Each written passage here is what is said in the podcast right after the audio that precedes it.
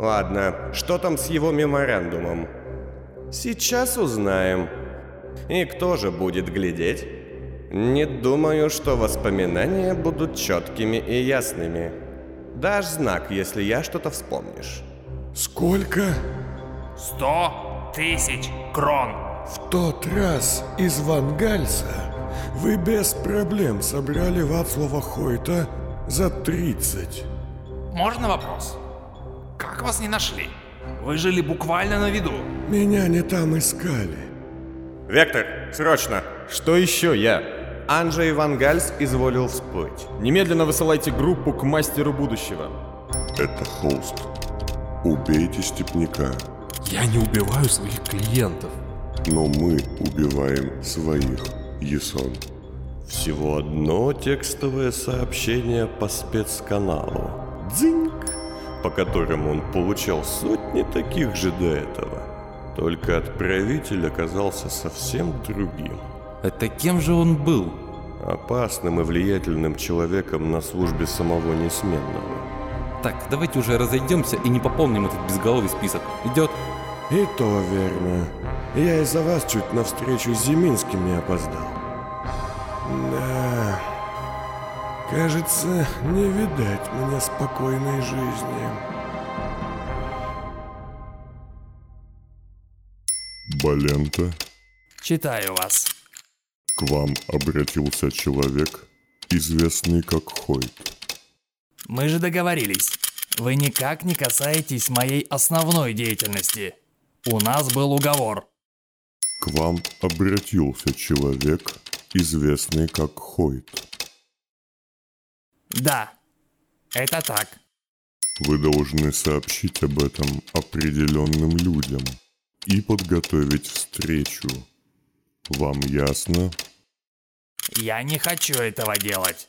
Я вам не Войта. У меня есть принципы. Вам ясно? Да, предельно. Обеспечьте спокойствие и неподвижность господина Хойта до прибытия людей. Без увечий. Финал.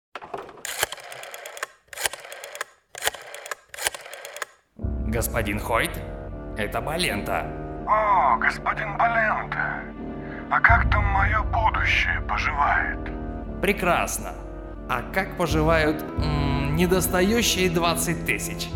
Лежат у меня в кармане и жаждут попасть в ваш сейф. Жду вас у себя сегодня в 9 одного. Без опозданий, да-да, как всегда. Акт 2. Интерлюдия 39. Поздним вечером Вацлав Хойт, сжимая в руке тяжелый саквояж и зонт, который только что, как и самого Вацлава, тщательно обыскал охранник Степняк на входе, вошел в кабинет мастера будущего по имени Геон Балента. Надо же, у вас безопасность как в магистериуме. Я бы даже перочинный нож к вам не пронес. Вы раньше назначенного. Приближаю будущее как могу. Кстати, я принес вам подарок. И с этими словами Вацлав вытащил большой стеклянный куб, в котором находился диковинного для Баленты вида амулет из небольшой степной черепахи с ярко окрашенным панцирем. Зачем? Ну, я увидел в прошлый раз у вас тут много интересного антиквариата. Решил показать вам свое расположение. Все, как вы любите. Дорого, но не броско. Что это? Безделушка из степи.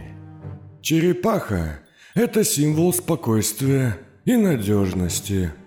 Есть э, хорошая байка про то, как заяц, черепаха и ласточка поспорили, кто быстрее доберется к высокой горе. Я деталей не помню, но черепаха там как-то выиграла, потому что не суетилась. К тому же амулет отпугивает злых духов. Я не верю в эту... в эту чушь. Не верите в легенды? Я тоже. Но я верю, что она стоит тысячу крон. Хорошо. Вацлав огляделся и подошел к шкафу, стоящему напротив окна. Поставлю вот тут. Сказал он, аккуратно ставя сувенир на полку, где красовалась целая коллекция гипсовых кошек. Только осторожно, котики. Осторожнее с котиками. Они стоят по 9 сотен каждый. Я оплачу вам столько, что вы этими котиками сможете себе... Ай, я не мастер таких оборотов. Вацлав вытащил из саквояжа и бросил на стол сверток, а сам же подошел к окну. Мастер будущего открыл сверток, пересчитал деньги, а затем ввел сложный код на своем сейфе и положил туда остаток нужной суммы. Повисла тягостная пауза. Ну так, я могу взглянуть на бумаги? Балента насупился. Да, минутку. У меня тоже есть подарок, да. В каком-то смысле. Первоклассный витан, да, из белых гротов. Помнится, вы любили такое. Нет, неверно. Я и сейчас его очень люблю. Спасибо. Ваше здоровье. Так что с документами? Вы мне... вы мне что, не доверяете? Нет, конечно. Ваша профессия – обман высшего качества. С чего бы мне вам верить? Документы и остальное еще в пути. В пути? Все еще? Удивительно долго и дорого, не находите? Сами бы и занялись. Чтобы что-то купить, надо как-то продать. А как верно говорит один человек, вы опасный товар. Вацлав тут же насторожился и прищурился. Знаю я этого человека. Ну, понятно. А затем раздвинул шторы, что закрывали окно. Не открывайте, не надо. Почему? У вас великолепный вид. Или вы думаете, что ваша птичья рожа приятнее взгляду? Спросил Хойт, разглядывая вид из окна и потягивая напиток, стоя к Баленте спиной. Ваше здоровье. О, да я гляжу, у вас и стекло бронированное. Да, продешевили вы на безопасности. Вацлав провел рукой по стеклу, а затем постучал в паре мест.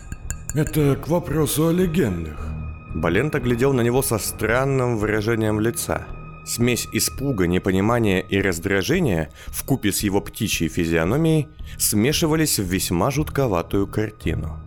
Есть легенда, что у бронированных стекол существует место, попадание в которое разобьет все стекло целиком. Если речь идет о правительственных объектах, то там такой чуши, конечно, нет.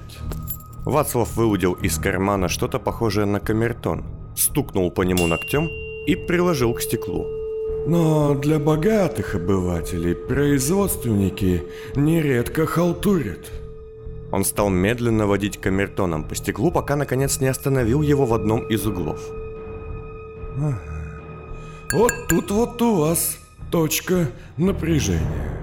Вацлав взял со стола Баленты бумажку, плюнул на нее, скатал в клейкий комок и прилепил на стекло. Запомните. И замените по возможности. А есть еще? И Хойт поставил на стол пустой стакан. Пока Балента наполнял его снова, Вацлав внимательно изучил руки мастера будущего. Да, какая поразительная уверенность движений при общей невротической картине. Что? Неужели вы таки окажетесь честным человеком? Я бы вами разочаровался. Вы... вы о чем? Вацлав вытащил из кармана какие-то мягкие шарики и засунул их к себе в уши. Геон, как скоро они придут? Эти «я». Повисла тяжелая, густая пауза. Я не понимаю, что вы имеете в виду. Вместо ответа Вацлав пошатнулся и схватился за край стола. Нет, все-таки нечестный. Вы... вы подсыпали мне яд?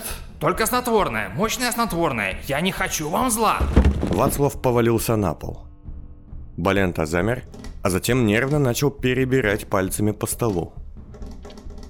На настенных часах звонко шагала секундная стрелка. Балента ерзал, то и дело высовываясь из-за стола, проверяя, не исчез ли Вацлав, и прислушивался к двери. В конце концов, нервическое и томительное ожидание закончилось.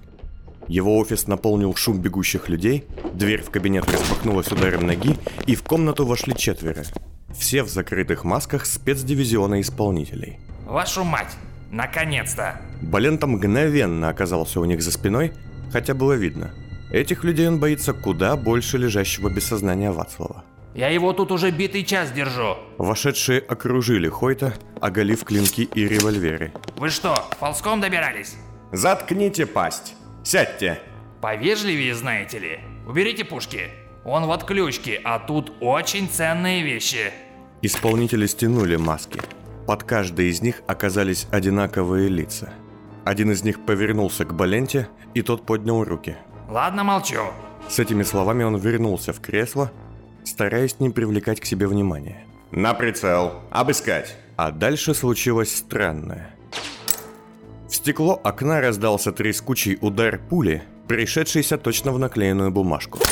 Не успели осколки упасть на пол, а люди в костюмах исполнителя отскочить в разные стороны, как вторая пуля влетела в комнату, пролетела над их головами и впилась в стоявший на полке стеклянный куб с черепахой внутри. В тот же миг раздался жуткий грохот и все озарила вспышка, от которой Геон Балента, пусть и на несколько секунд, но потерял сознание. Когда же он открыл глаза, все еще сидя в кресле, то увидел отряхивающегося Вацлава. Метко. Спасибо, Павел. Сказал тот, помахав кому-то рукой в окно, а затем быстро повернулся к Баленте. Знаете, мне их немного тяжеловато убивать. Я ведь был одним из тех, кто их воспитывал, обучал Сулботу и прочему. Балента выглянул из-за стола и увидел четыре мертвых тела. Каждому из них Вацлав просто вонзил в грудь клинок, который, видимо, успел выхватить из рук одного из них. Это как самому сжечь четыре написанные тобой книги. Хотя, нет, четыре экземпляра одной книги. На, не умею. Балента привстал, направляясь к выходу, но Хойт повернулся к нему, поднимая револьвер. Вацлав, давайте будем благоразумны. Надо было думать об этом, когда вы согласились нарушить собственные правила. Я был вынужден. Это, это исключение из правил. Эти люди убили бы меня. К тому же вы уже второй раз обращаетесь за моими услугами. А на моей памяти, да, на моей памяти таких прецедентов у меня не бывало. Это портит репутацию куда хуже. Вы лучше отвернитесь сейчас. А то ваше сердце не выдержит того, что я сделаю с ковром. Вацлав сел на корточки и стал поворачивать головы убитых я, вонзая им в затылки лезвия. На пол хлынули потоки крови. У древних есть хорошая поговорка. Настоящий человек за свою жизнь должен допустить ошибку, осознать ошибку и исправить ошибку. Хорошо, когда это все ошибка одного человека. Что вы творите? Я делаю так, чтобы они ничего не рассказали. Они же мертвы. Ха, поверьте, это им не помешает. Ух ты ж! Один из я застонал, и Вацлав, прижав его руками к полу, заглянул в лицо. Тише, сынок, тише. Я понимаю, больно. В его речах не было ни нотки жестокости или садизма. Даже сквозила какая-то грусть и обида. Он занес было лезвие, чтобы вонзить его в затылок и этому я, но затем замер и, обхватив голову лежащего на полу человека руками, сказал, глядя ему в глаза. Извини за это. Вы все извините. Нам так понравились близнецы, когда я был молодой, что мы слишком много усилий приложили, чтобы вас сделать. Но если близнецы это все-таки обычные люди, пусть и со сломанной жизнью, Раненый медленно потянулся к табельному револьверу И Вацлав, заметив это быстро и беззлобно вонзил лезвие ему в руку, зажимая своей ладонью рот, закричавшего от боли я. Тише, прошу, еще немного. Послушайте, я... Я просто хотел извиниться перед вами. Из вас сделали... Я сделал, в том числе... Нет, не мастер я таких речей. Мне просто вас так жаль. Но я понял это только тогда, когда вы меня повесили. Ладно, сынок, извини тебе, больно. Прощайте. И Вацлав спокойно проткнул его сердце, а затем встал. У них, кстати, мой голос. По молодости, конечно. А лицо... Лицо... Лица, точнее, моего хорошего врага.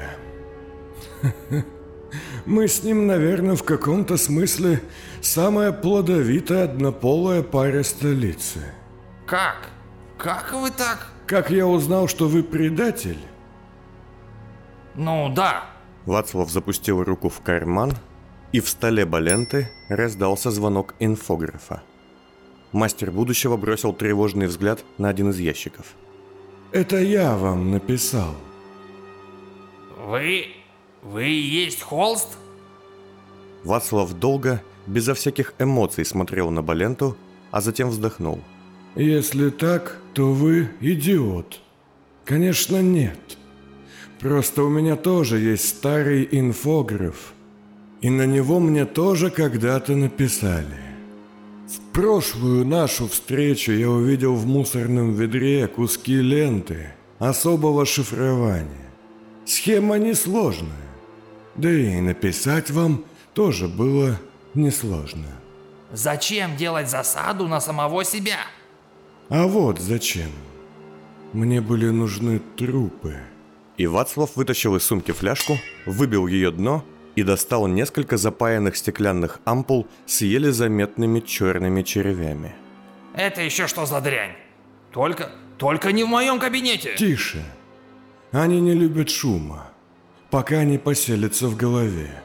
Это авторский метод. Своеобразная психическая бомба. Он вновь сел на корточки и стал погружать ампулы по одной в развороченные отверстия на затылках «я», с тихим стеклянным звуком ломая их внутри. Очень заразная штука. Про нее практически еще никто не знает. Сделано мне на заказ. Стоит этим малышам обжиться в мозговых тканях, даже не очень давно мертвых, они начнут источать особые вещества. А дальше зараза. Вызывает вспышки агрессии, нервозность, панику и злость. Обычно они живут в летучих мышах и сажниках, которые его разносят. Но вот этот вид, он для людей, для особых людей, с особым мозгом. Заразит целый полк за день-второй. Что это за ужас? Зачем вы это делаете? Потому что я хочу засунуть эту психическую бомбу в их логово и поглядеть, как они убьют друг друга, метаясь в конвульсиях из угла в угол. Зачем? П Почему? Почему вы это мне рассказываете? Вацлав закончил и встал. Слушайте, я не идиот. Такие вещи не говорят людям, которых собираются оставить в живых. Давайте я куплю свою жизнь. Балента потянулся к сейфу, но Вацлав положил кончик лезвия ему на шею, и тот замер. Геон, мне не нужны ваши деньги, и я не хочу вас убивать. Но от вашего ответа сейчас многое зависит. Скажите, вы готовили документы? Или с самого начала капали мне на мозги? Готовил? Правда? Вот, все здесь? Балента открыл папку и начал судорожно тыкать в нее пальцем. Тогда вы даете себе шанс. Я вас не убью и дам возможность стать последним вашим клиентом, Балента. Используйте легенду, что вы делали для меня. Хотя, уверен, для себя у вас много лет назад придумано куда лучше. Но так или иначе вам нужно бежать. потому что господа, что послали сюда этих людей, не простят вам их собственный провал. Господин Холст и вся его художественная артель уничтожит вас. А теперь можно мне мои деньги обратно? Мастер будущего открыл сейф и выложил на стол пачки банкнот. Вот, четверть вам. За честную работу. Вацлав отделил часть денег клинком, затем бросил его на пол и собрал оставшиеся деньги в саквояж. В тот же миг раздался свистящий звук, и в комнату влетел крюк с металлическим тросом. Вацлав закрепил его на подоконнике, дважды проверив на надежность. Вздумайте отцепить крюк, и Зиминский вас застрелит. Хойт окинул комнату взглядом. Извините за этот бардак. Ноги на пороге, Геон.